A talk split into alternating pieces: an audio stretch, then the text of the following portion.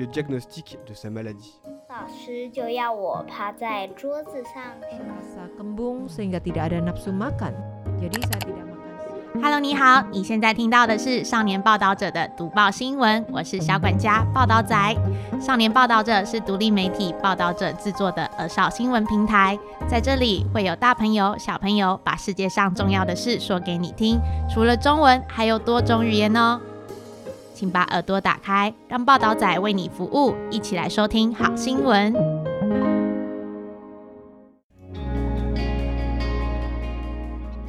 Tidak, jangan sentuh saya. Gerakan hashtag MeToo belajar melindungi diri. Baru-baru ini gerakan hashtag MeToo yang muncul di komunitas Taiwan ah, sebenarnya telah tersebar meluas di dunia internasional selama enam tahun berjalan. ah. Pada tahun 2017, media Amerika The New York Times dan The New Yorkers melaporkan bahwa seorang produser film terkenal Harvey Weinstein melakukan pemerkosaan pelecehan seksual di masa jangka panjang terhadap artis-artis di sekelilingnya. Setelah kejadian terkuak, semakin banyak bintang film mengungkap bahwa dirinya pernah dilecehkan. Kejadian ini berdampak luas tidak hanya di kalangan dunia entertainment, banyak di antaranya yang menjadi korban pelecehan seksual mulai mengungkapkan pengalaman pahit mereka di media sosial dengan menggunakan hashtag MeToo sebagai ekspresi berada pada pihak korban. Tidak menghormati hak dasar atas tubuh orang lain dapat menyebabkan luka berat pada orang lain.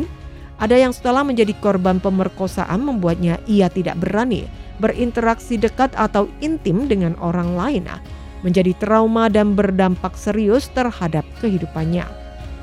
Setelah gerakan hashtag MeToo muncul, membuat orang-orang merasa tubuhnya perlu dihormati, berada dalam kondisi aman saat berinteraksi dengan orang lain.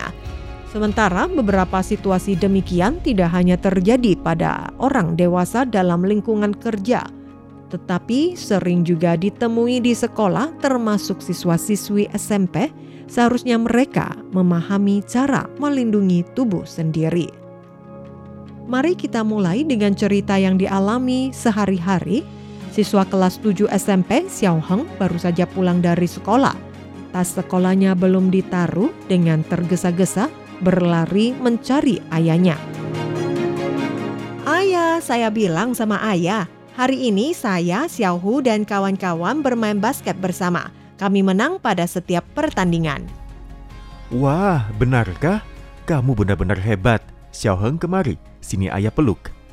Xiao Heng membuka lebar-lebar kedua tangannya dan membiarkan ayah memeluknya. Pada saat ini, ayah mendapati ada luka pada lengan Xiao Heng. Aduh, bagaimana kamu bisa terluka? Coba saya lihat, saya kasih obat ya. Eh, kok bisa? Barangkali saat saya terjatuh. Xiao Heng mengeluarkan tangannya dan membiarkan ayah melihat tangannya. Ayah memegang lengan Xiao Heng, mengamati dengan seksama luka yang ada. Dengan menggunakan jarinya menekan-nekan sekeliling luka, memastikan tidak ada infeksi pada luka, kemudian membantu menstelirkan dan mengolesi obat. Dalam kondisi yang berbeda, apa yang dirasakan akan berbeda. Dari cerita di atas, setelah diketahui, lalu apa yang dirasakan? Semisalkan kamu adalah Xiao Heng, apakah kamu juga akan membiarkan ayah memeluk kamu, memegang lenganmu dan juga menggunakan jarinya untuk menekan-nekan? Jika iya, kalau begitu kita coba dengan eksperimen kecil ini. Seandainya kamu menjadi Xiao Heng, akan tapi ayah diganti guru sekolah. Apakah kamu bersedia dipeluk atau juga akan mengelurkan tanganmu? Atau diganti dengan teman sekolah atau tetangga atau kerabat yang jarang ditemui atau orang asing? Nah, apakah kamu juga akan melihat situasi?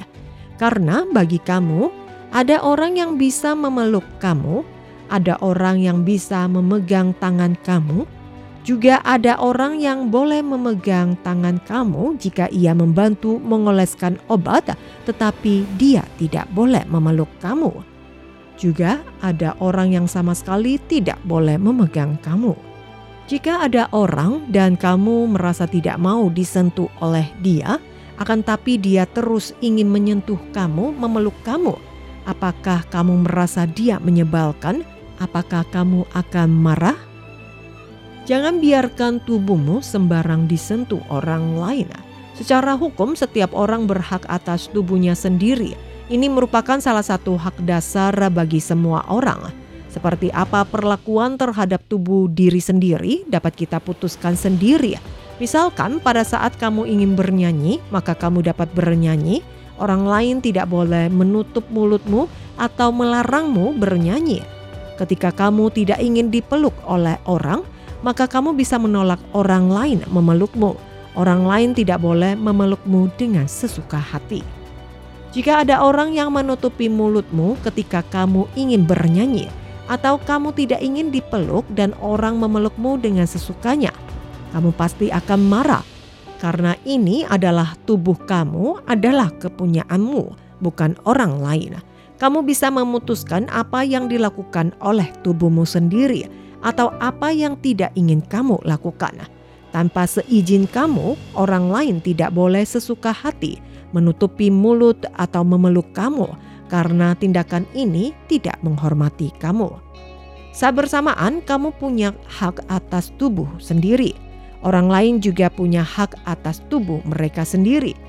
Pada saat kamu telah memutuskan apa yang akan kamu lakukan dengan tubuhmu, akan tapi tidak mengganggu orang lain, kamu juga tidak boleh berbuat sembarangan karena juga tidak menghormati orang lain. Misalkan kamu tidak ingin dipeluk orang lain, mungkin orang lain juga tidak ingin dipeluk. Maka saat ini tanpa seizin dari orang yang bersangkutan, kamu tidak boleh memeluk orang sesuka hati karena ini melanggar hak dasar orang lain. Jika melanggar hak dasar orang, apa dampaknya bagi kita? Jangan sembarang menyentuh orang lain, ini termasuk tindakan pelecehan seksual. Jika orang lain tidak setuju, kamu masih memeluk orang dengan sesuka hati, ada kemungkinan ini termasuk perilaku pelecehan seksual. Menurut Undang-Undang Pencegahan Pelecehan Seksual, yang dimaksud dengan tindakan pelecehan seksual mengacu pada perilaku tertentu bertentangan dengan kesediaan orang lain atau tindakan yang berkaitan dengan seks maupun gender. Misalkan orang lain sudah memberitahu bahwa dia tidak bersedia, kamu masih meminta agar dia bersedia untuk dipeluk, membuatnya merasa takut, dan ini termasuk tindakan pelecehan seksual. Menurut Undang-Undang Pencegahan Pelecehan Seksual, denda pelecehan seksual paling tinggi mencapai 100 ribu dolar Taiwan. Karena bermaksud melakukan pelecehan seksual terhadap orang lain, mengambil kesempatan dalam kesempitan melakukan pelanggaran ini dengan mencium, memeluk, menyentuh bagian tubuh pribadi orang lain. Ini yang disebut dengan perilaku pelecehan seksual. Kondisi serius akan menghadapi hukuman kurungan 2 tahun penjara. Pada tahun 2019, seorang guru bertemu dengan kepala sekolah di sekolah di Taitung Guru tersebut menyapa kepala sekolah. Kepala sekolah berjalan ke arah guru dan ah, dengan cepat tangannya mencubit bagian pinggang guru dengan berulang kali. Kejadian ini kemudian ia difonis pengadilan menilai bersalah atas tindakan pelecehan seksual dan dipenjarakan. Mungkin kamu juga penasaran, kepala sekolah mencubit pinggang guru termasuk pelecehan seksual. Tetapi bagaimana ayah kamu mencubit pinggang kamu? Bagaimana jika ada teman baik yang juga mencubit pinggang kamu? Kamu mungkin juga akan menyapa orang lain dan melakukan hal seperti ini dengan teman dekatmu. Jika semua ini adalah pelecehan seksual, bukankah dengan mudah akan diadili secara hukum? Padahal rincian Undang-Undang Pencegahan Pelecehan Seksual mengatur bahwa tindakan pelecehan seksual harus mempertimbangkan latar belakang, lingkungan, dan hubungan antar setiap kejadian. Juga memperhatikan apa yang diucapkan oleh pelaku pelecehan seksual dan berperilaku seperti apa. Apa pendapat orang yang menuduh orang lain melakukan pelecehan seksual dari kata-kata yang dilontarkan maupun perbuatannya. Sederhananya, apa yang dimaksud dengan pelecehan seksual akan tergantung pada situasinya. Bukan berarti ketika seseorang mengatakan bahwa ini pelecehan seksual, itu pasti akan melanggar hukum. Jika kamu relatif dekat dengan orang tertentu, dan tentu saja hukum juga akan mempertimbangkan hubungan tersebut. Namun, sedekat apa pun sebuah hubungan, bukan berarti kita bisa mengabaikan batasan-batasan bersentuhan dengan tubuh maupun fisika. Saat seperti ini, misalkan suasana hati kamu yang sedang buruk, kemudian lawan bicara kamu mungkin adalah orang tua, dan pada saat itu mungkin Anda tidak ingin dipeluk atau saling berpelukan. Saat ini, interaksi dengan orang lain, hal yang terpenting adalah mencari tahu apakah pihak lawan, pihak lain tersebut berkemungkinan besar menerima perbuatan atau perilaku kita atau tidak. Jika kita tidak yakin, maka jangan bertindak. Dan setelah melakukan, mungkin kita juga harus memperhatikan apakah pihak lain bersedia menerima atau tidak. Jika orang lain mengatakan tidak bersedia atau tidak setuju, maka kita wajib berhenti.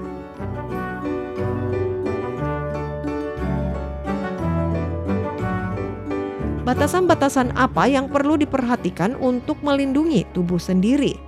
Setelah membaca artikel ini, kamu pasti semakin mengetahui bagaimana melindungi tubuh sendiri. Tapi mungkin kamu paham, orang lain belum tentu paham. Ada orang yang terus memaksa memeluk kamu, padahal kamu tidak mau dipeluk, atau kata-kata yang membuat kamu tersinggung. Apa yang harus kita lakukan?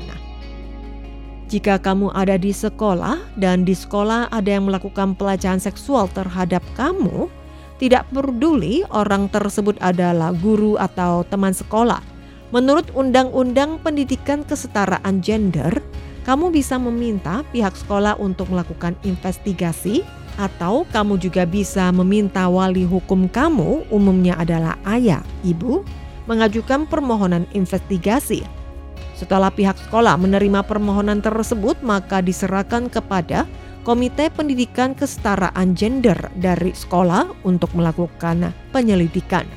Apabila penyelidikan ditemukan ada pelecehan seksual, maka akan diberikan sanksi sesuai dengan peraturan atau hukum yang berlaku.